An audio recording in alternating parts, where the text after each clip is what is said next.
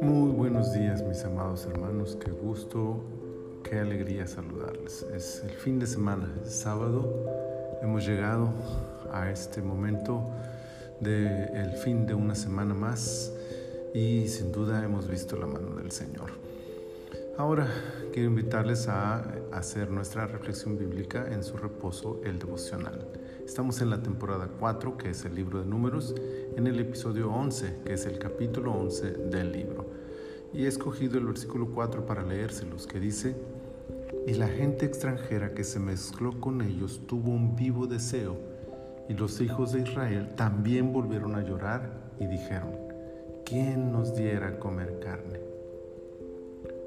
Una de las características del libro de números es que nos narra acontecimientos relacionados con el diario vivir del peregrinaje de Israel por el desierto. Entre ellas, este capítulo y sobre todo este versículo nos detalla una de las crisis que se vivieron durante el viaje. En primer lugar, vemos la influencia extranjera dentro de la nación.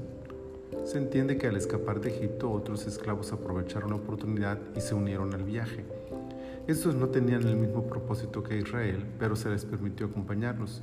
Sin embargo, su presencia, en vez de ser influenciada por la nación santa, hizo todo lo contrario. Contagiaron al pueblo de Dios de sus deseos, tal como la influencia del mundo puede hacer hoy en día con la iglesia. Este es un tema para su análisis más detenido, pero haremos bien en reflexionar qué tanto nuestro peregrinar cristiano se ve afectado por los intereses y propósitos del mundo.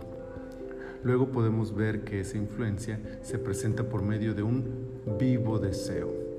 Esta expresión parece señalar el anhelo del corazón de los extranjeros que contagió a Israel.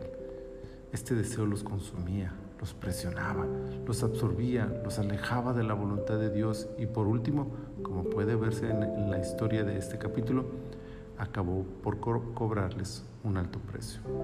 Así tal cual es la historia de todos aquellos que influenciados por los anhelos de quienes no conocen a Dios, se alejan de la, de la voluntad perfecta del Señor.